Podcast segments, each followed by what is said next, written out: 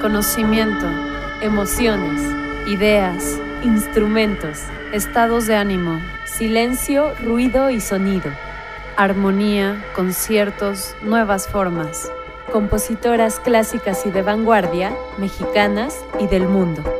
El sentido más profundo, la escucha.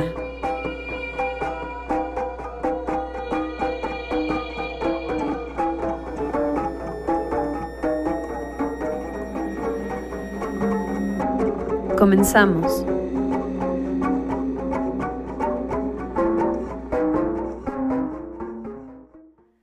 Hola, hola. Les mando muchos saludos de parte de este programa que va empezando, Profundidad Sonora. Yo, Chantal Saad, a cada una de ustedes que nos está escuchando ahorita que empieza esta transmisión, a cada une de ustedes. Estoy aquí con Jime Fragoso. Hola, Jime. Hola Chantal, hola a todos nuestros radioescuchas. Gracias por estar en Profundidad Sonora. Tal vez nos escuchan a través del 106.1 de FM en la Ciudad de México o tal vez nos están escuchando a través de violetaradio.org. Les damos la bienvenida. Amigos, el día de hoy vamos a estar escuchando música y la historia. Les vamos a contar acerca de la historia del tango este género eh, con marcado origen de, de, Argentina, ¿no? Origen rioplatense, destacándose entre las ciudades en las que más se originó este género, Buenos Aires y Montevideo, lo cual es Argentina y también Uruguay, ¿no? Claro, yo lo llamaría un género portuario, que se originó en ciudades a la orilla del mar como bien dices, en Montevideo, en Uruguay. Y un dato muy curioso es que existía como más afinidad entre Buenos Aires y Montevideo, entre ellos, que con el resto del país. Claro, porque están juntos y bueno, a ellos lo que los divide es el río de la Plata, ¿no? Por eso es como un género que se le llama río platense. Sí. Este, este río de la Plata está formado por la unión de los ríos Paraná y el río Uruguay. Estos sirven como frontera entre todo su recorrido entre Argentina y Uruguay, ¿no?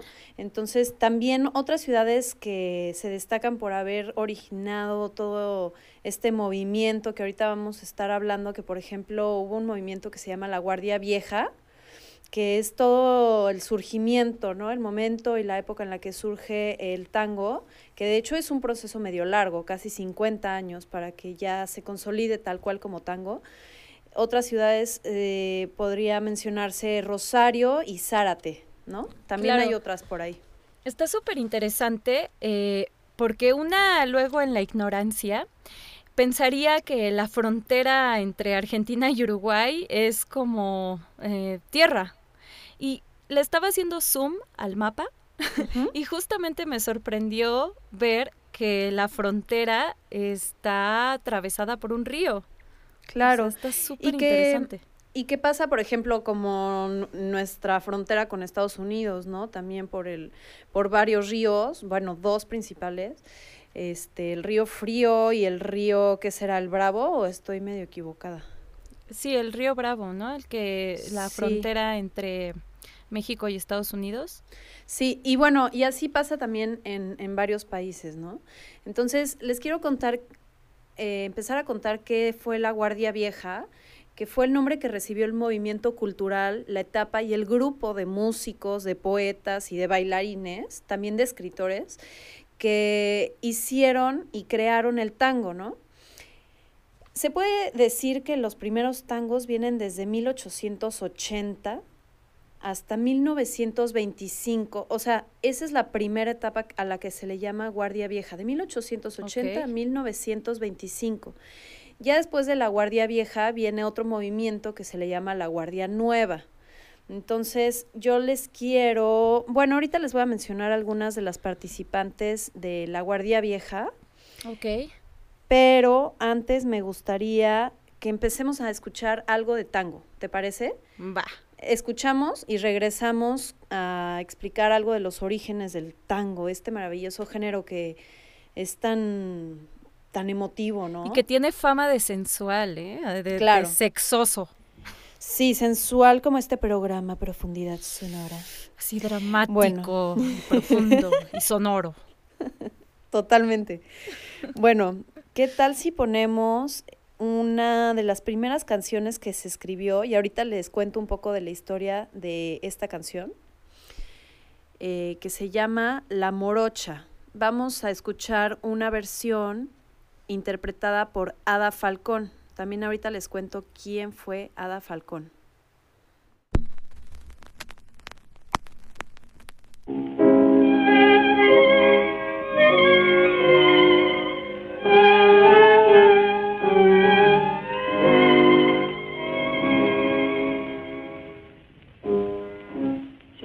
La morocha,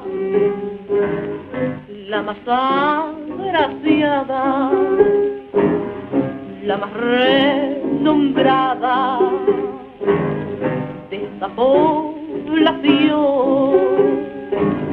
Soy la que al paisano, muy de madrugada, muy de madrugada,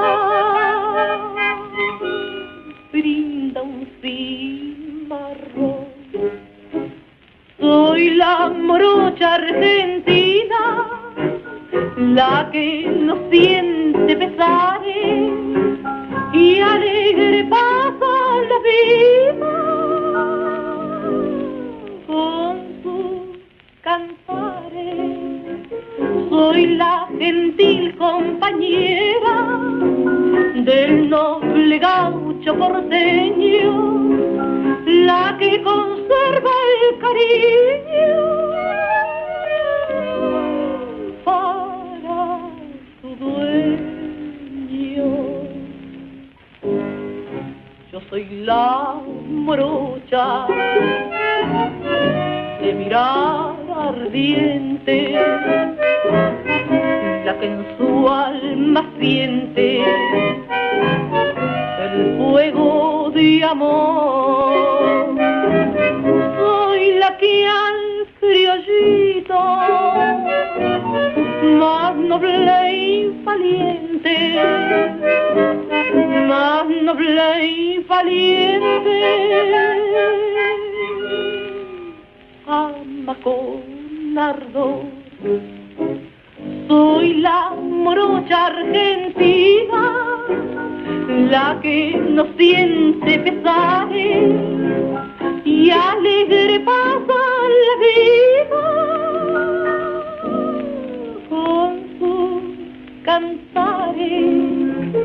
Soy la gentil compañera del noble gaucho porteño, que conserva el cariño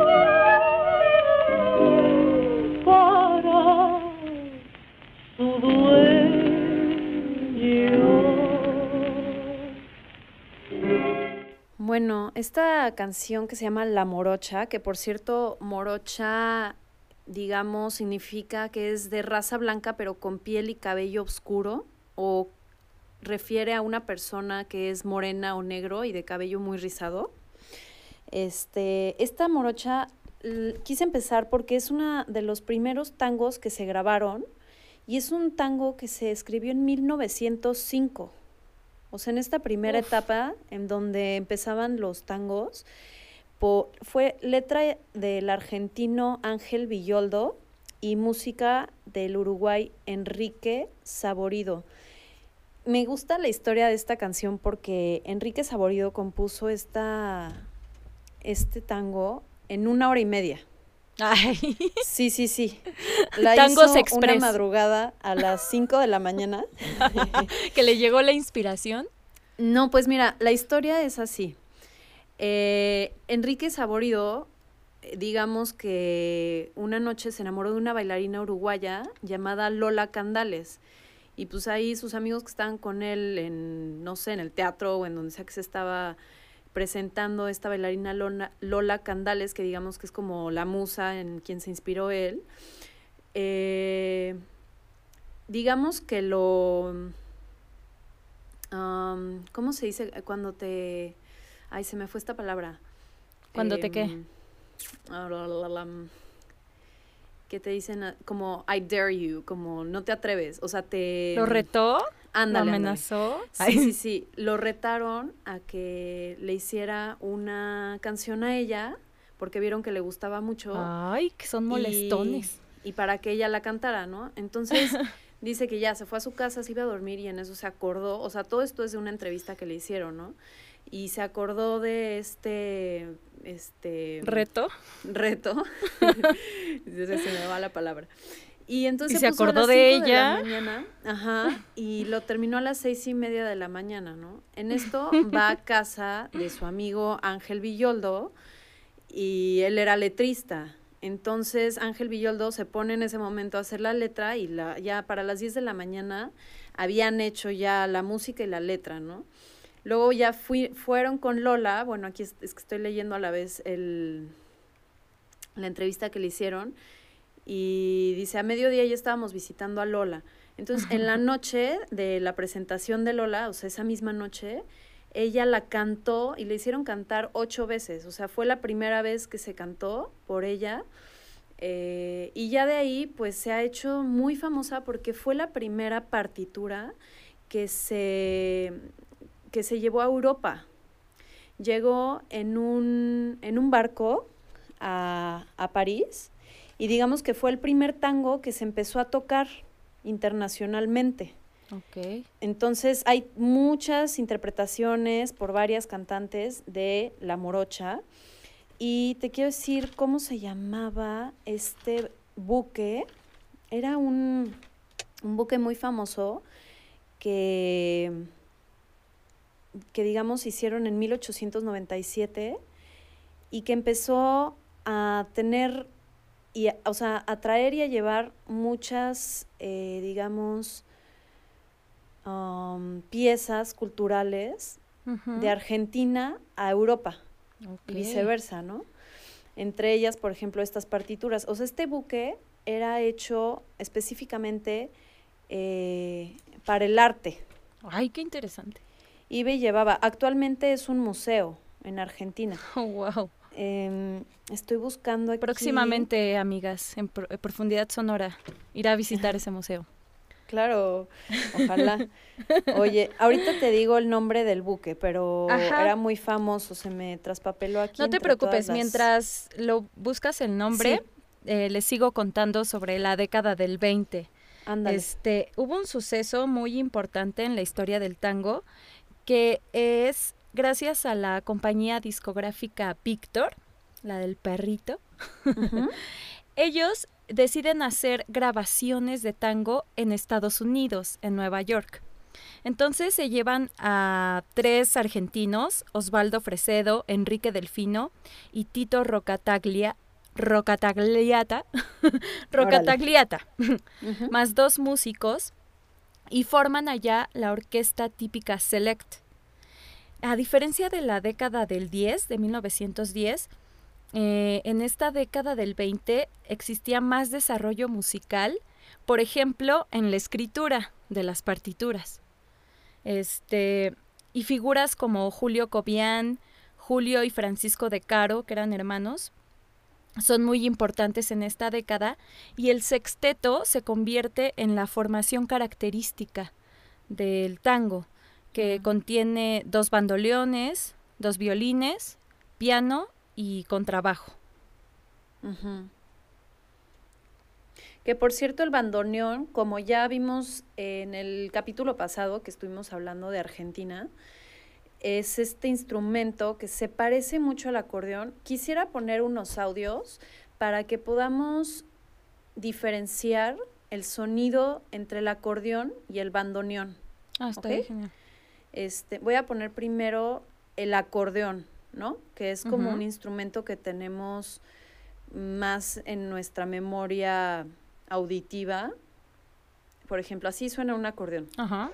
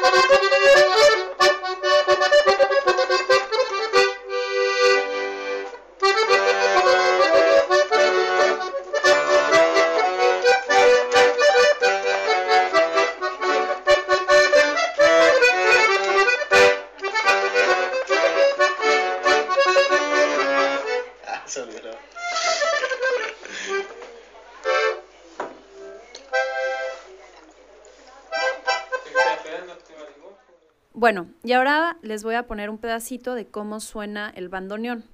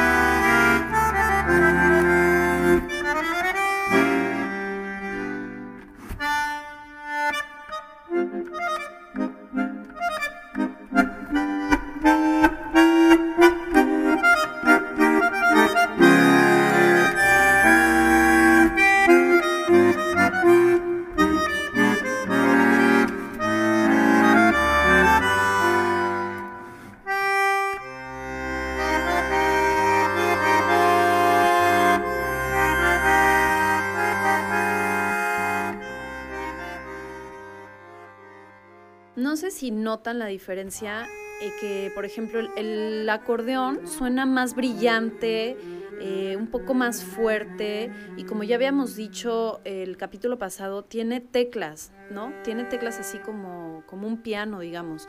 Y el bandoneón es más chiquito, es cuadrado, o sea, el acordeón es más larguito, ¿no? Así en vertical. Eh, y el bandoneón eh, surgió antes que el acordeón y solamente tiene botones a los dos lados, en los dos costados. No tiene teclas. Y el bandoneón suena un poquito más aterciopelado, dice Jime, un poquito más dulce, ¿no? O sea... Sí, como más chillón en algunos puntos. Ajá. Y pues bueno, entonces para que cuando estemos escuchando, igual y ya podemos empezar a, a diferenciar entre el acordeón y el bandoneón, que actualmente en los tangos se, se ocupan los dos. Ya no es rara la vez en la que se ocupan los dos instrumentos, ¿no? Entonces, eso. Oye, ya tengo el nombre de El Buque, que era una escuela moderna, te digo, de Wow. artes. Este, se llamaba La Fragata Sarmiento. Oh my gosh. Sí, muy No, interesante. ya quiero ir. quiero ir a conocerla. Oye, sí.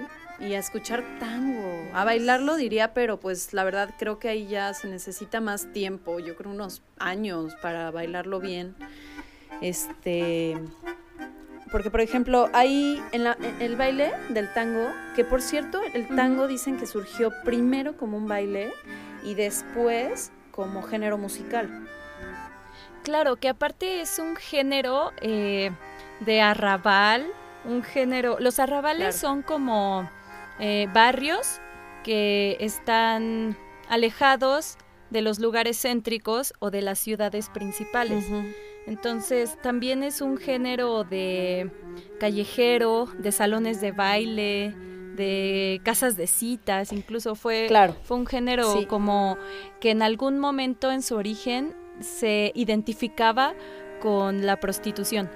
Entonces, digamos que en algún tiempo fue incluso como un género mal visto por las, las asustadas clases este, altas. Sí, y también en sus letras usan mucho lo que son los lunfardos, que esta es una jerga eh, originada en Buenos Aires y estas letras reflejan muchas veces tristezas, no- nostalgias, pero también como mucha pasión, ¿no? Como de amor y, y bueno, o sea, las jergas son modalidades lingüísticas en las que un determinado grupo social, ¿no? O profesional lo usan entre ellos. Entonces, si escuchamos las rolas, o bueno, este, canciones de tango, hay varias cosas que podemos no llegar a entender, por lo menos como mexicanos, ¿no? Si no nos sabemos esas jergas Claro. eh, argentinas. Y bueno, el baile, eh, por lo general, pues es en pareja, ¿no? Tradicionalmente, con trajes y vestidos muy formales actualmente, ¿no? Y con una fuerte carga emocional, usan mucho el abrazo estrecho, ¿no? Están así muy cerquita. La caminata, el corte y la quebrada, o sea, como que quiebran, ¿no? Como en zigzag o algo así, o sea, van de una dirección a otra caminando, pero también lo adornan con lo que se llaman los firuletes, que son movimientos complicados, como de adorno, o sea, por ejemplo, como las pataditas que vemos que va de atrás y adelante de la pata del otro, bueno, de la pierna de, tu pareja. Tírame la pata, bebé. Tírame un firulete. y pues actualmente este género musical es declarado Patrimonio Cultural de la Humanidad por la UNESCO. Sí. Vaya, vaya. Antes, antes de que pasemos eh, a la siguiente década o avancemos en la historia del tango, me gustaría mencionar brevemente a una de sus representantes más antiguas, que es Rosita Quiroga. Ella es la primer cantante arrabalera de tango. Este, en 1923 lanza su primer álbum que se llama Siempre Criolla y su primer tango se titula La Tipa. Este, tuvo un dueto con Rosita del Carril y a ella, a Rosita Quiroga, corresponde la primer grabación electromagnética en Argentina. Así es, aunque antes ya habían otras que también les voy a mencionar, pero ellas empezaron a grabar así como en los LPs y así, ¿no? O sea, otras formas de grabación. Algo padre de Rosita Quiroga es que ella se resiste a estudiar canto. O sea, ella no quería estudiar canto. De hecho, ella antes de, dedicarse al canto, trabajaba en una tienda. Así de abarrotes, digamos. Y graba 600 discos. o sea, sus canciones están en más de 600 discos. No sé si todos los discos eran de ella, pero, pero graba para 600 discos. O sea, eso es mm, muchísimo. Increíble. ¿No? Rosita Quiroga. ¿Quieres que vayamos a escuchar algo más? Y, sí, yo creo que sí. Y les hablo de las participantes que estuvieron en este movimiento de la Guardia Vieja, o sea, el primer movimiento de tango que existió. Va A ver. Súper. Tenemos varias opciones aquí. Déjame ver cuál podría estar bien. Algo de alguna mujer de las primeras. Vamos a poner a esta canción que me mandaste de Fumando Espero. Ay, sí, está muy chida. Está padre y es esta madre. Es de Libertad Lamarque, otra de las grandes intérpretes de tango.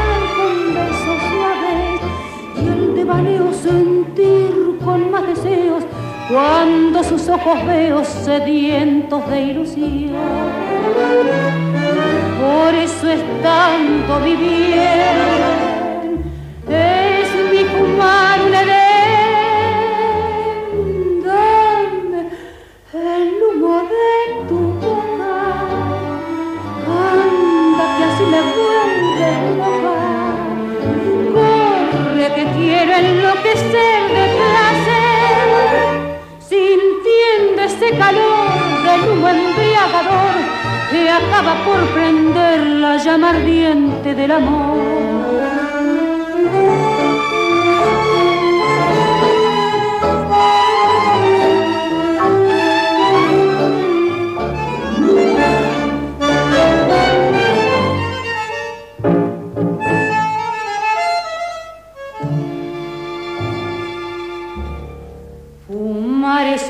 placer ferial sensual, fumando espero al hombre a quien yo quiero, tras los cristales de ángeles ventanales, y mientras fumo mi vida no consumo, porque mirando el humo me siento adormecer.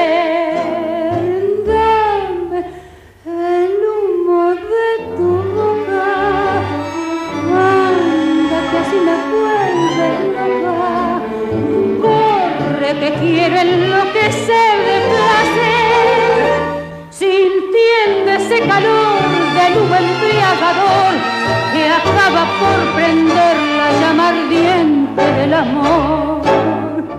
Bueno, esta versión fue interpretada por Libertad Lamarque. Ella fue una actriz y cantante argentina que vivió gran parte de su vida en México.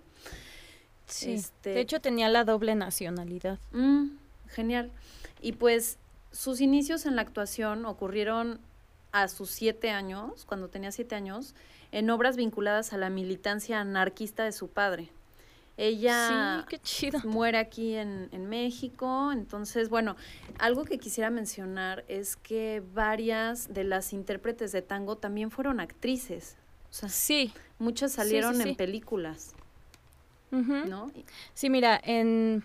Bueno, ella, como dices, a los siete años ya hacía teatro y aparte anarquista, o sea, ¿qué onda?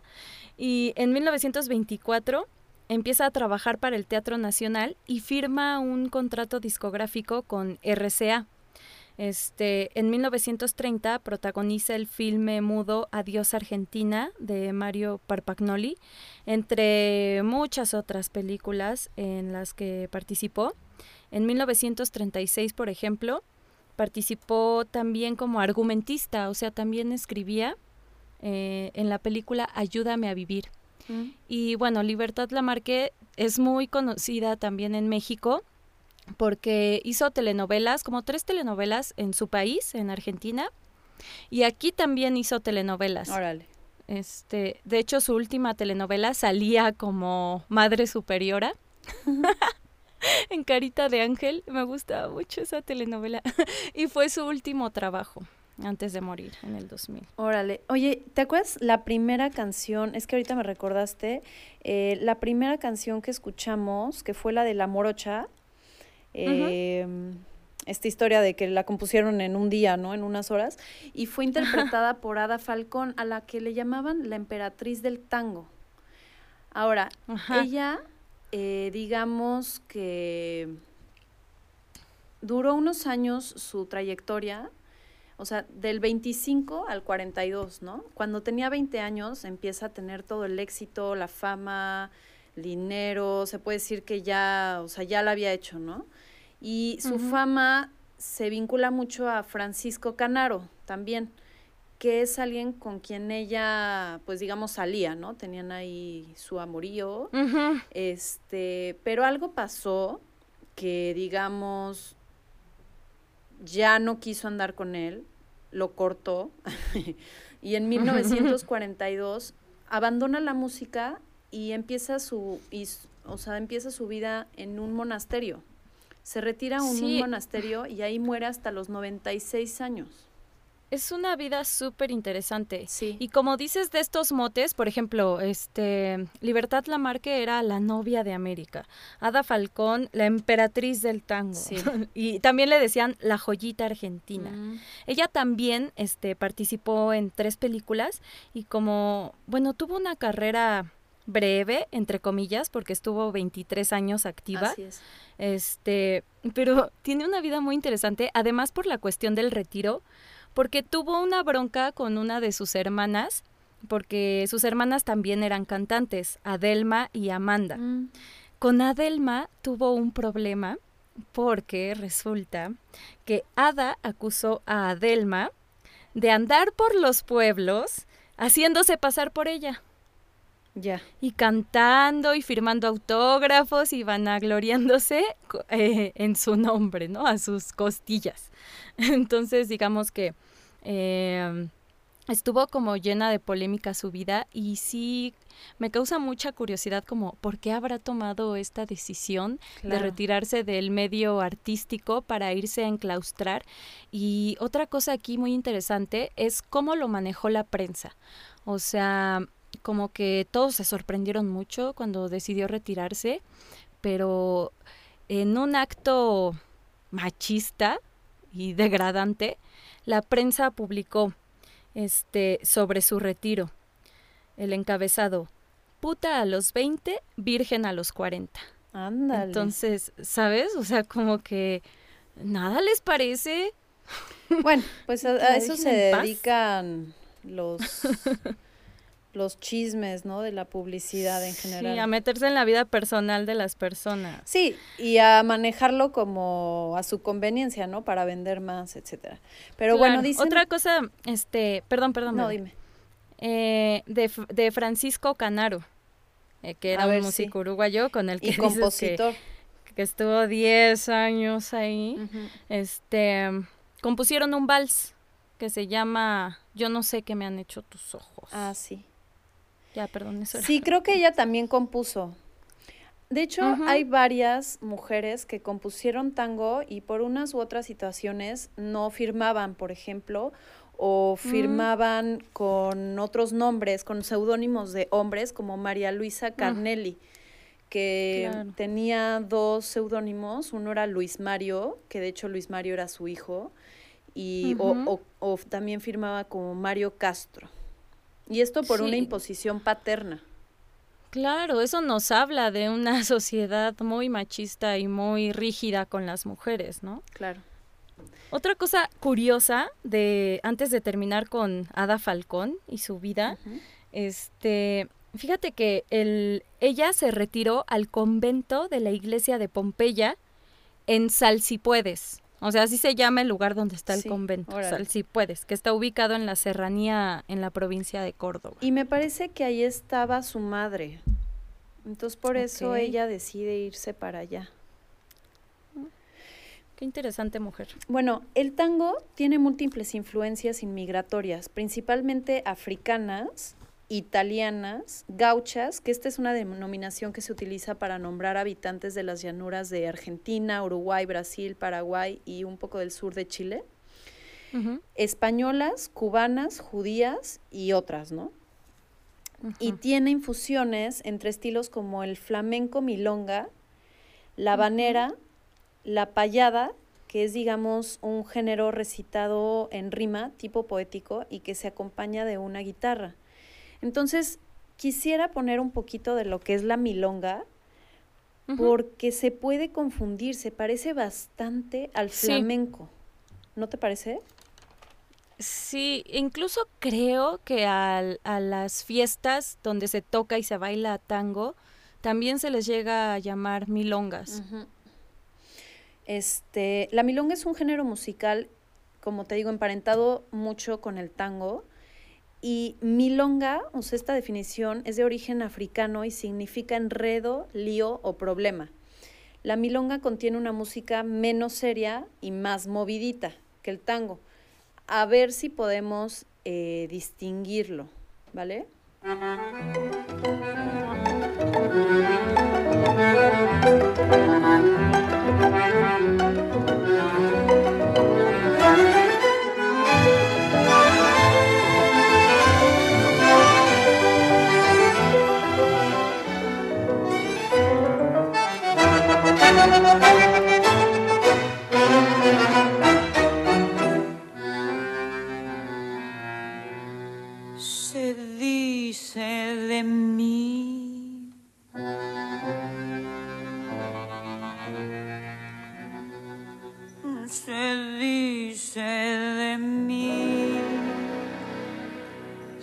Dice que soy fiera, que camino a lo malevo, que soy chueca y que me muevo con un aire compadrón, que parezco leguizamo. Mi nariz es puntiaguda, la figura no me ayuda y mi boca es un buzón. Si charlo con Luis, con Pedro o con Juan, hablando de mí, los hombres están. Critican si ya la línea perdí, se fijan si voy, si vengo o si fui. Se dicen muchas cosas, mas si el bulto no interesa, ¿por qué pierden la cabeza ocupándose de mí?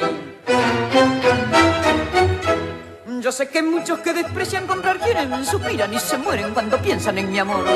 Y más de uno se derrite si suspiro y se queda si lo miro resoplando como un for. Si fea soy, pongámosle que de eso no me enteré.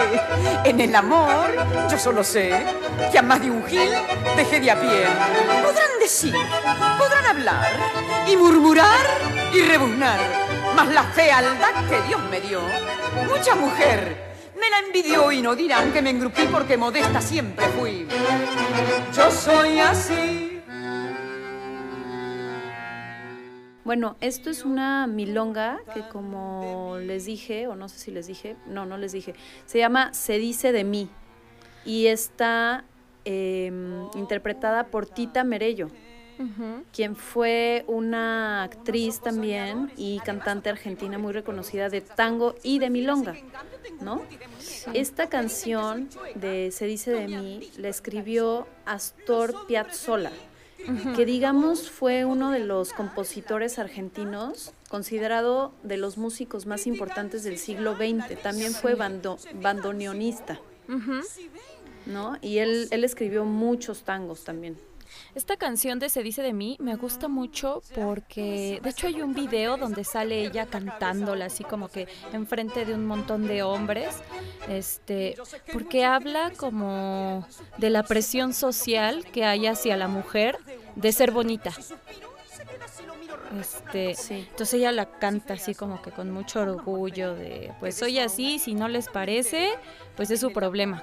Y de hecho es la, la canción oficial del intro de la versión original colombiana de Betty la Fea, que ah. también fue, se dio a conocer mucho por eso. Ya. Bueno, pues eso fue, se dice de mí. Entonces decimos que esto es una milonga, ¿no? Que es un poquito más movidona, menos seria.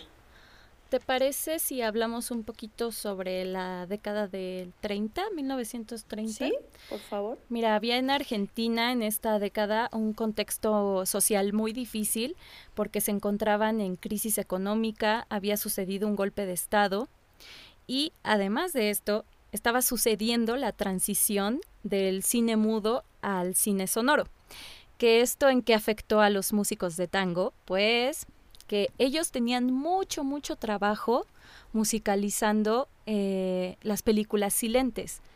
Eh, y entonces cuando sucede esta transición al cine sonoro, que tú dices, ah, pues igual pueden musicalizar, pero no, sí les bajó bastante la chamba. Este, entonces fue como ahí un, un hecho muy importante. Y, por ejemplo, en el año 1935, este, vemos figuras como el rey del compás, Juan de Arienzo, y él comienza a poner a la música al servicio del baile. Este, se agregan bandoleones y violines y entonces es una época de transición de, de los sextetos a la orquesta típica. Ya.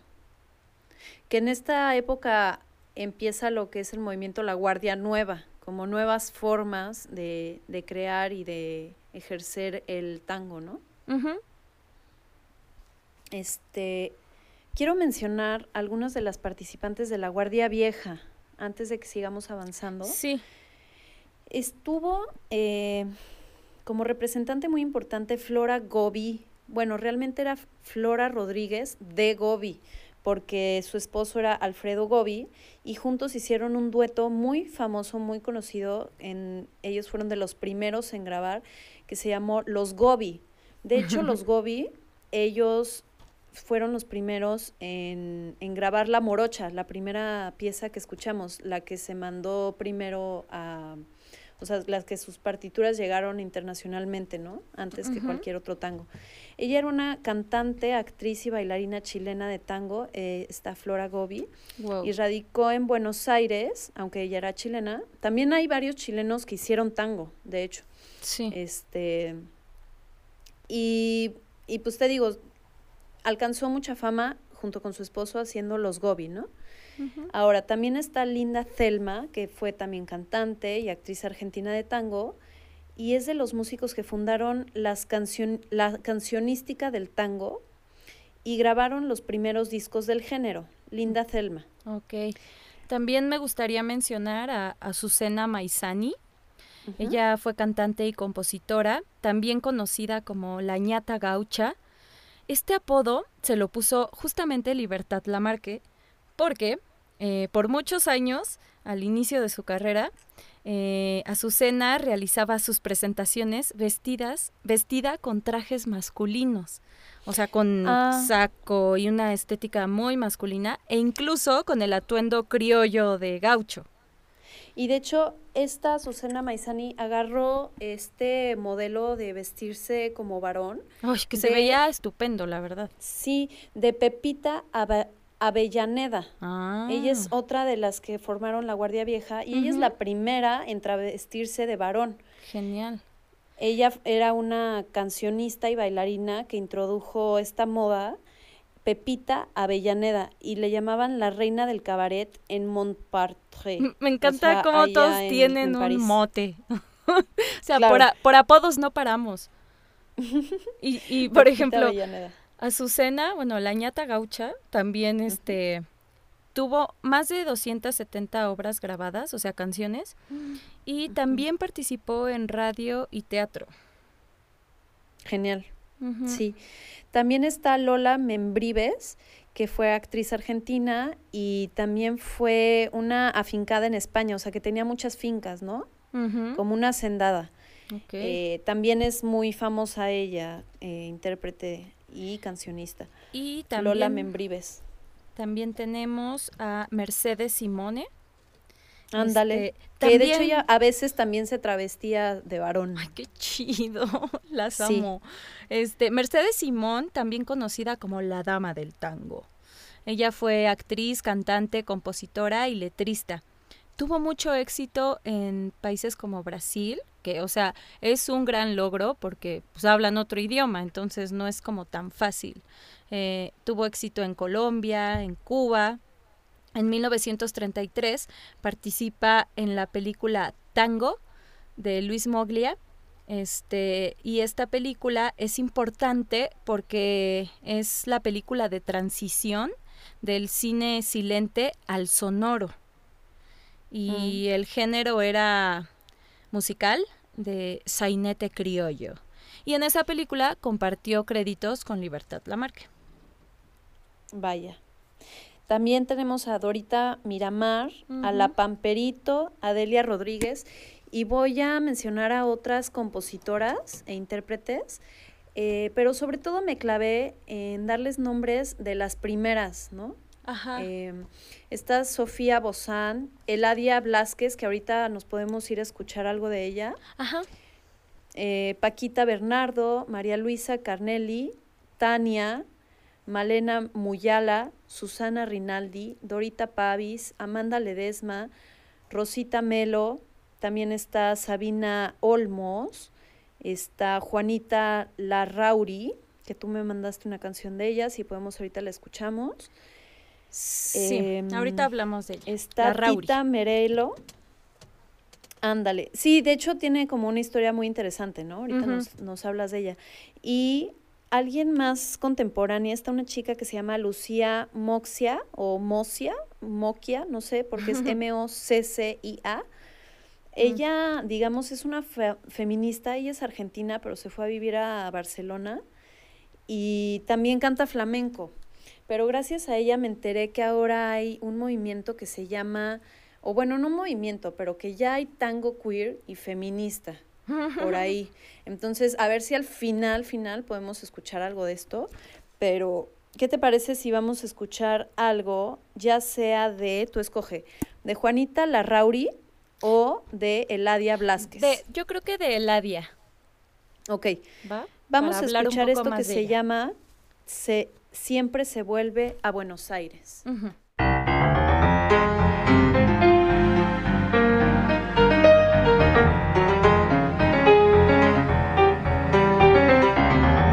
Esta ciudad está embrujada sin saber por el hechizo cautivante de volver. No sé si para bien, no sé si para mal. Volver tiene la magia de un ritual. Yo soy de aquí, de otro lugar no puedo ser. Me reconozco en la costumbre de volver a reencontrarme en mí, a valorar después las cosas que perdí, la vida que se fue. Llegué y casi estoy a punto de partir, sintiendo que me voy y no me quiero ir. Doble la esquina de mí misma para comprender que nadie escapa al fatalismo de su propio ser. Y estoy pisando tus baldosas, floreciéndome las rosas por volver. Esta ciudad no sé si existe, si es así, o algún poeta la ha inventado para mí.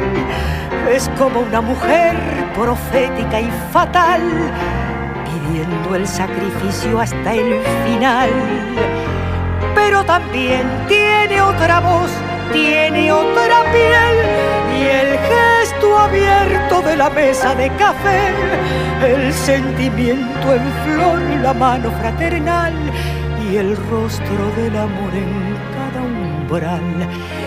Ya sé que no es casual haber nacido aquí y ser un poco así, triste y sentimental. Ya sé que no es casual que un fuelle por los dos nos cante el funeral para decir adiós, decirte adiós a vos. Ya ves, no puede ser si siempre y siempre sos una razón para volver. Siempre se vuelve a Buenos Aires a buscar esa manera melancólica de amar. Lo sabe solo aquel que tuvo que vivir enfermo de nostalgia, casi a punto de morir.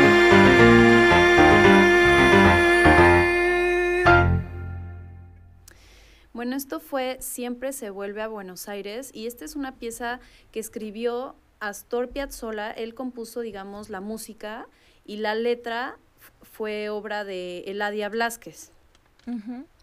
Que ella, digamos, fue también una intérprete, pero también escritora de tango, pues muy reconocida, ¿no? En Argentina.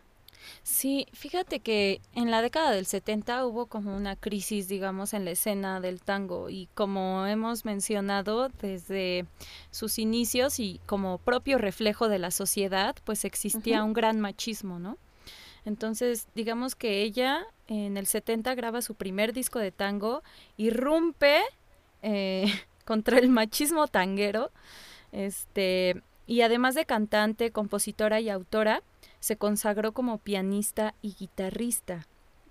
Otra cosa interesante de ella es que compuso temas de estilos muy variados y que fue algo que solían criticarle mucho, como que no había consistencia en sus obras. Este, pero sus, sus temas siempre contaron con intérpretes de primer nivel. Manejó, por ejemplo, la canción española, Em, la melódica, música sudamericana, compuso folclore, o sea, hizo letras de folclore para otros cantantes de ese género. Este, y finalmente como que lo que más la atrapó fue el tango y la balada.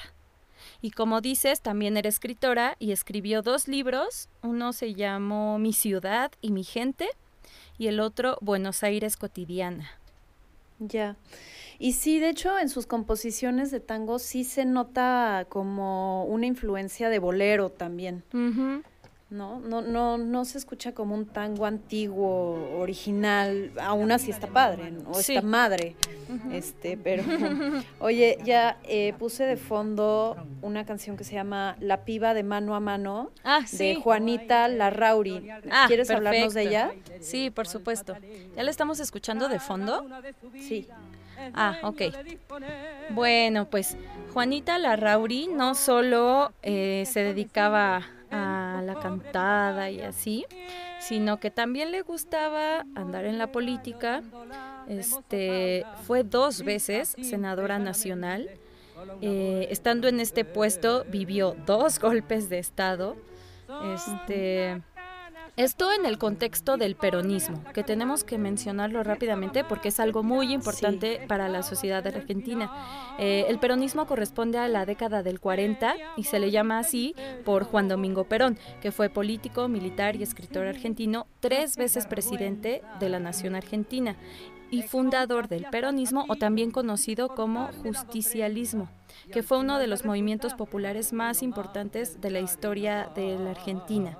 Eh, su, primera esposa fue Eva Perón, que es otra figura súper importante, o sea, porque ella, ella antes de ser primera dama, antes de ser esposa eh, de Perón, eh, fue actriz. Ella llegó a los 15 años a Buenos Aires y le fue muy bien. Pero bueno, este Juanita Larrauri debuta en 1931 en la Radio Nacional. En el 36 lanza su primer disco bajo el sello discográfico Oreón y en el 49 se casa con Francisco Rotundo, que era un pianista y director de orquesta. Ahora, existía una estrecha relación entre Juanita y Eva, y Eva Perón.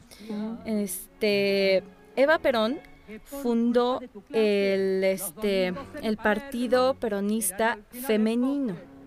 ¿Ok?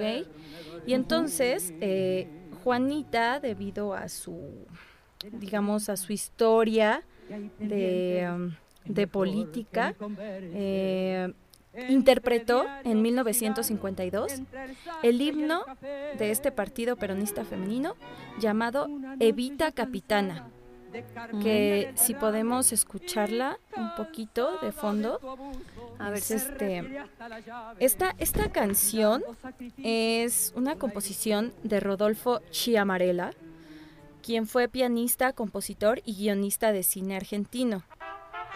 Y es una canción como de como marcial, o sea, como de la Mira, aquí está. Ajá. Muy de mucho fervor político y nacionalista, así como que luego luego se siente el, el subidón. sí, totalmente. Una marcha, ¿no? Ajá. Este.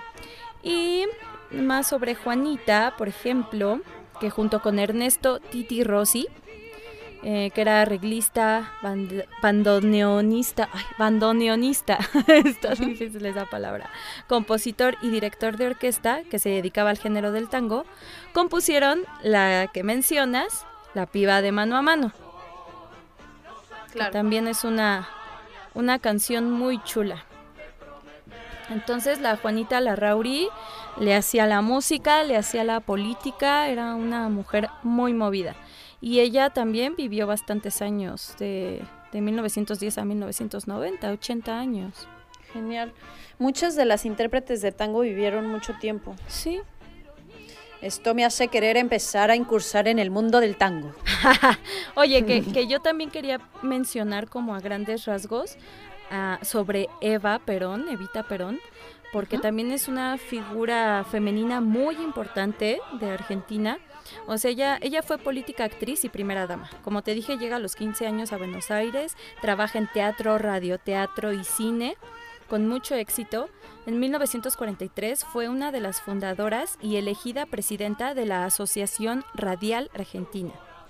Funda el Partido Peronista Femenino y a lo largo de su corta vida, desgraciadamente, fue defensora de los derechos de la mujer. Por ejemplo, en 1948 eh, creó la Fundación Evita Perón y llevó a cabo una gran labor social, de verdad, en distintos rubros, o sea, salud, educación, deporte y género. O sea, ella luchó mucho porque las mujeres tuvieran derecho no solo al voto, sino en cuestiones como de la patria potestad, o sea, una cuestión muy importante la que hizo Evita en, en Argentina. Y por todo esto fue declarada oficialmente y de manera póstuma jefa espiritual de la nación. Esto en 1952. Ahora, desgraciadamente, era guapísima. Muy linda. Sí, muere a los 33 años. Sí, de cáncer cervical. Vaya. Sí. Y bueno, ella fue Evita Perón. Muy bien. Oye, pues ahora te voy a contar algo más contemporáneo, ya que estamos como en la recta final del programa. Em, te mencioné que ya existe el tango queer feminista, ¿no? Sí. O sea, por ejemplo, existe em, una colectiva que se llama Tango Queer Barcelona, em, que es una colectiva que invita, bueno, ellas dicen, ¿no? Y seguro así es, invita a la gente a bailar y a reflexionar a través del baile sobre los roles de género y a cuestionarse las actitudes y limitaciones impuestas a veces por el propio baile, ¿no? Entonces, eh, te digo, este, este, esta colectiva se llama Tango Queer Barcelona. Entonces yo me puse a pensar, o sea, ¿de dónde viene el término queer? ¿No? Eh, y bueno, es un término tomado del inglés y que se define como algo extraño o poco usual y viene de la época victoriana, ¿no? Que es cuando reinó la, eh, la señorita, ah, bueno, la señora Victoria primero, allá en el Reino Unido, que esto es de 1837 al, a 1901. Y se definía el, en ese momento, pues, el valor de la heterosexualidad bastante, ¿no? Entonces, si alguien, digamos, salía de las normas de la heterosexualidad, se le llamaba queer. Y era para nombrar a aquellas personas que se escapaban de lo heterosexual y de lo que ahora también existe como el término cisgénero, que también quiero explicar qué es el cisgénero, ¿no? Que ya me han preguntado. Y es un neologismo y tecnicismo de origen alemán y es una identidad de género, digamos, el cisgénero en donde se entiende como lo opuesto a transgénero. O sea, por ejemplo, una persona cisgénero es la que se identifica con su género, o sea, o con el género que se le fue asignado al nacer, ¿no? Y el prefijo cis es de origen latino y significa de este lado. El ah. prefijo trans del otro lado, ¿no? Entonces, bueno, quería mencionar esto y también quiero mencionar a otro grupo, una orquesta que se llama La, Empore perdón, la Empoderada Orquesta Atípica. es, estas chicas eh, forman una organización cooperativa y autogestiva aquí en, Argentina en, en, dos, en el 2018. Y esta orquesta realiza repertorio de música porteña, a partir de compositores y compositoras clásicas y actuales del tango, eh, realizados con arreglos propios. Entonces quisiera ponerles algo de la empoderada orquesta atípica. Esto se llama Sur y es con una cantante también bastante famosa actualmente que se llama Julieta Lazo, que me gusta mucho cómo canta, se me hace no sé, muy especial su forma de cantar. Vamos a escucharla. Y ya con esta canción nos despedimos porque ya se nos acabó el tiempo, ¿cierto, Shanti? Sí, pero ahorita regresamos y nos despedimos, ¿vale? Vale. Es que no me quiero despedir aún. Vamos a escuchar.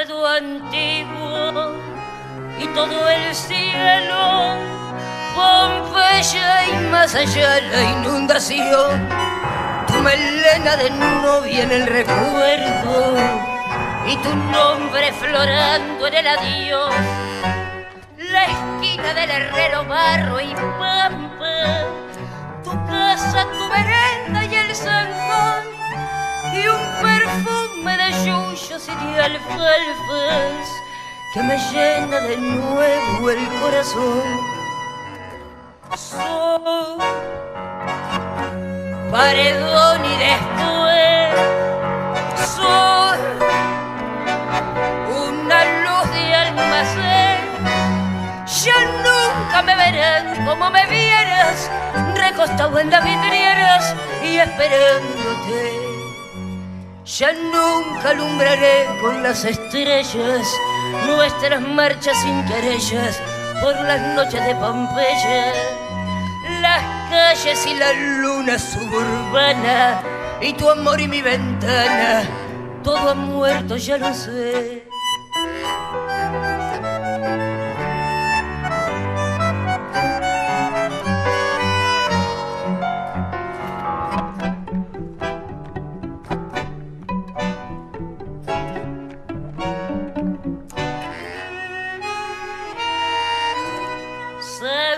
San Juan y Buedo antiguo, cielo perdido, Pompeya y más allá del terraplén, tus 20 años temblando de cariño, bajo el beso que entonces te robé, nostalgia de las cosas que han pasado, arena que la vida se llevó, pesadumbre del barrio que ha cambiado y amargura del sueño que murió. Soy paredón y después soy una luz de almacén. Ya nunca me verán como me vieras, recostado en las vidrieras y esperándote. ¿Qué tal el bozarrón? La rasposidad de esa voz.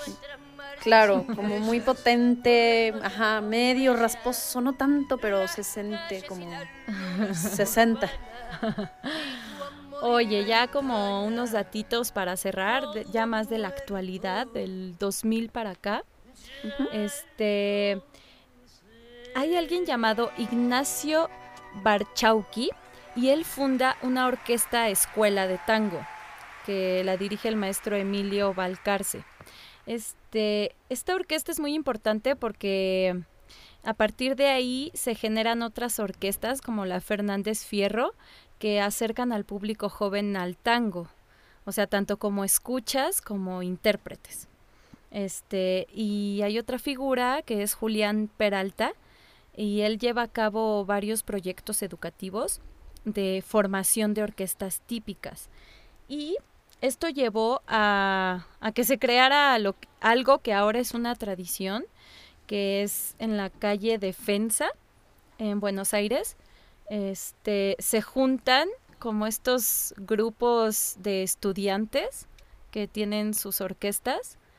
Eh, pues ellos se organizan y puedes ver a varios grupos a lo largo de la calle este, realizando sus tocatas y sus bailes y toda la milonga. Qué padre. Este, Lugares, ¡Qué madre! está con madre. Está con madre. Eh, lugares como el CAF, C.A.F.F, o el Orsay, el Sanatabar, son lugares muy representativos de la escena del tango. Genial. Oye, pues, ¿qué te parece si ya nos despedimos? Ya, che. Ahorita me estamos queda? escuchando algo de Marisa Vázquez, que también es una compositora e intérprete de tango actual. Estamos escuchando Almagro 6 AM. Almagro es un pueblo también argentino. Y esta me gusta mucho, está como aún más melancólica, más tranquila. Y pues nada, Pues les dejo nada. estas vibras. Qué ganas de conocer Argentina, oigan. Sí, Qué qué barbaridad. ganas. Pero bueno, a través de, de la música algo se nos, Exacto. se nos Se abre ese ¿no? mundo. Claro. Eh, deseo que tengan una muy buena semana y nos escuchamos el próximo martes a las 4 de la tarde aquí en Profundidad Sonora o en nuestro podcast que pueden encontrar en varios sitios de internet. Lo buscan como Profundidad Sonora. Y pues te mando un abrazote, Jimé. Yo igual, gracias a todo el equipo de Increíbles Mujeres de Violeta Radio.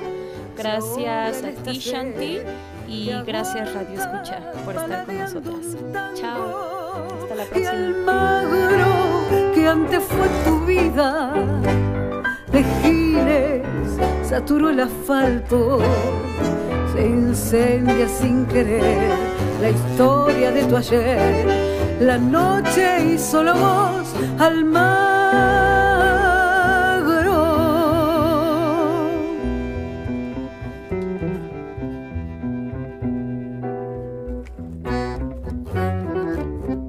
ante un ángel malherido, escabiado, sin olvido, vos y yo nos deschavamos las tristezas.